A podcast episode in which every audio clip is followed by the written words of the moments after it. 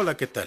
Les habla su amigo Jorge Campoy, estamos aquí en su espacio Sapere Aude. Hemos estado reflexionando en algunos otros podcasts sobre algunas situaciones que el sistema educativo mexicano tiene como retos a resolver. Y hemos hablado entonces de las condiciones de los profesores, también de los alumnos, del sistema educativo en su conjunto, de la estructura del sistema educativo y de las dificultades técnicas que se tienen hoy en día para poder llevar a cabo una educación en línea que sea eficaz y eficiente. El día de hoy vamos a hablar sobre el papel de la familia en el contexto educativo en la pandemia. Creo que poco se ha hablado sobre el papel que juegan hoy en día los padres de familia y el núcleo familiar, que es importantísimo. Este evento del COVID-19 nos ha traído como consecuencia un contexto en donde hemos primero pasado por un periodo de confinamiento muy largo. Eh, evidentemente todos nosotros hemos tenido algún tipo de efecto psicológico y emocional en este confinamiento y esa es una condición importante para que las familias también repercuta en ellas este tipo de situación de confinamiento. Ha habido también un reajuste de funciones en el núcleo familiar, dado que de alguna manera los padres de familia hoy en día van a estar jugando un rol distinto dentro de la educación de los hijos, un rol más activo, es importante entonces analizar y entender qué es lo que está pasando al interior de las familias. Por otro lado, el papel de la escuela como se venía trabajando desde hace mucho tiempo, pues ha tenido cambios importantes a partir del 2019 de diciembre y particularmente ya entrado el 2020 y tan es así que hoy en día tendremos que comenzar un ciclo educativo nuevo en línea, en este aprendizaje en línea. En este contexto, la familia tiene un papel distinto, un papel importantísimo. Si ya de, suyo era importante el papel de la familia como uno de los núcleos originarios de la sociedad o como un espacio de aprendizaje social donde se daba la convivencia de tanto del desarrollo físico, mental, emocional, moral y ético de los sujetos, hoy en día juega un papel más importante todavía. Entre sus principales funciones, la familia tiene la función de la reproducción de los congéneres, la protección de quienes son miembros de esta familia, aspectos claves de la socialización y el aprendizaje social, el control social como núcleo de la sociedad, el aprendizaje también de roles socioafectivos que son muy importantes y también importantísimo el aprendizaje moral y ético que en este contexto de confinamiento y de aprendizaje autónomo tendrán una importancia vital la responsabilidad que tanto padres de familia como alumnos tengan al interior de los hogares. De ahí que sea muy importante hablar de la familia en este contexto.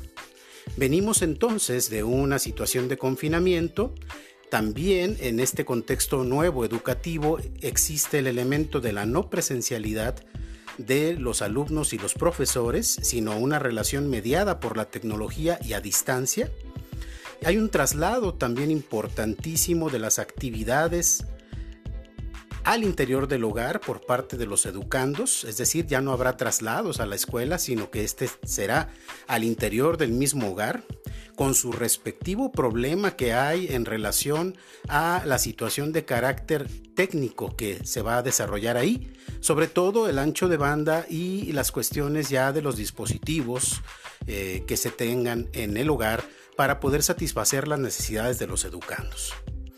Por otro lado, los profesores nos hemos visto forzados a tener una innovación en educativa sin conocer a profundidad el modelo en línea.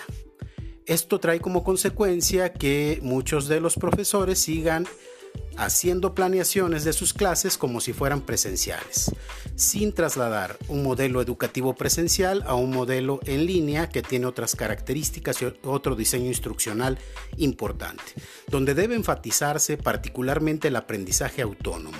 Creo que poco hemos incentivado en nuestros alumnos lo que es el aprendizaje autónomo o el aprendizaje por sí mismos.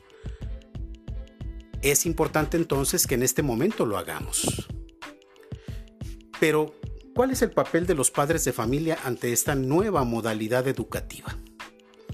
Y aquí podemos ver distintas reacciones que son importantes que las tengamos presente. Por un lado, eh, este traslado de funciones en relación a el seguimiento y en relación a los productos educativos que deberán ser entregados, las actividades, etcétera, pues trae como consecuencia para los padres de familia un agobio por esta carga adicional que se les está dando en relación a la supervisión de las actividades escolares de los hijos con una mayor estrechez. Por otro lado, hay otros padres de familia que rechazan esta nueva modalidad, dado que piensan que los profesores en este caso ya no hacen absolutamente nada. Y eso es muy importante. Al final de este podcast voy a hablar de algunas propuestas que me parece que son importantes que las escuelas las vayan generando para así dar como consecuencia que esta nueva modalidad sea completamente entendida por los padres de familia. Por otro lado, el no control de las actividades de los hijos, dado que los padres tienen que trasladarse a sus lugares de trabajo, es otro aspecto muy importante. La falta de seguimiento, por tanto, de las actividades docentes también será otra problemática que estará presente en las familias mexicanas en este nuevo contexto educativo. una, una, cuestión muy importante es la no comprensión del método en línea por parte de los padres de familia, ya que la mayoría de ellos han tenido una educación presencial y es el único modelo educativo que conocen y por lo tanto no hay una comprensión de en qué consiste este nuevo método educativo. El agobio también por la necesidad de generar en los hijos el sentido de responsabilidad hacia su propio aprendizaje o el aprendizaje autónomo. Y por otro lado, y eso me parece que es algo más grave aún, eh, la descalificación de la función docente por la supuesta ausencia del profesor en la no presencialidad, que en algunos casos los padres de familia así lo señalan. Creo que es importante hacerles entender en qué consiste este método y que los profesores, evidentemente, si bien no van a estar frente a grupo, tendrán una gran carga de trabajo en línea también con la revisión de trabajos, con la hechura de videos y clases no presenciales y bueno, todo esto implica trabajo también. Tengo cuatro propuestas para cerrar este podcast que me parece que son importantes.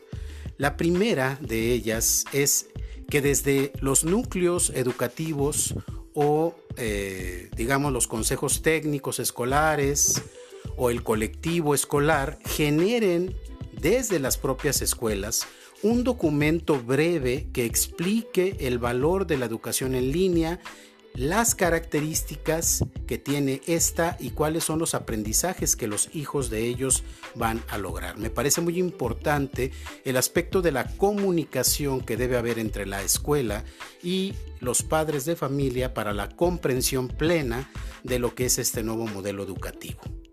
La segunda propuesta que tengo es concientizar a los padres de familia del trabajo del profesor.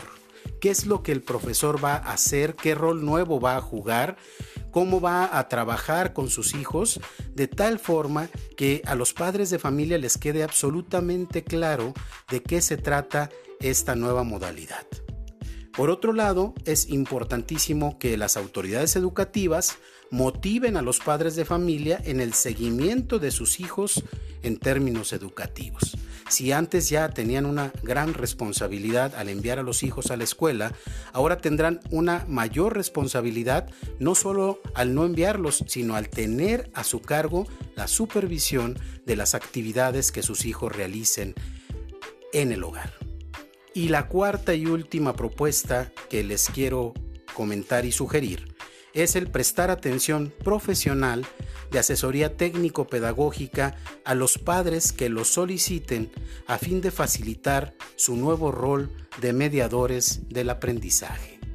Espero que esta reflexión breve sobre el contexto de la familia en esta nueva modalidad educativa pueda generar al interior de las escuelas y al interior de los docentes esta capacidad de autorreflexión y de generar soluciones para que el sistema educativo funcione de una mejor manera.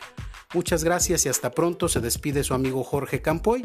Este es su espacio Sapere Aude. Por favor, compartan este podcast y escúchenlo. Muchas gracias. Hasta pronto.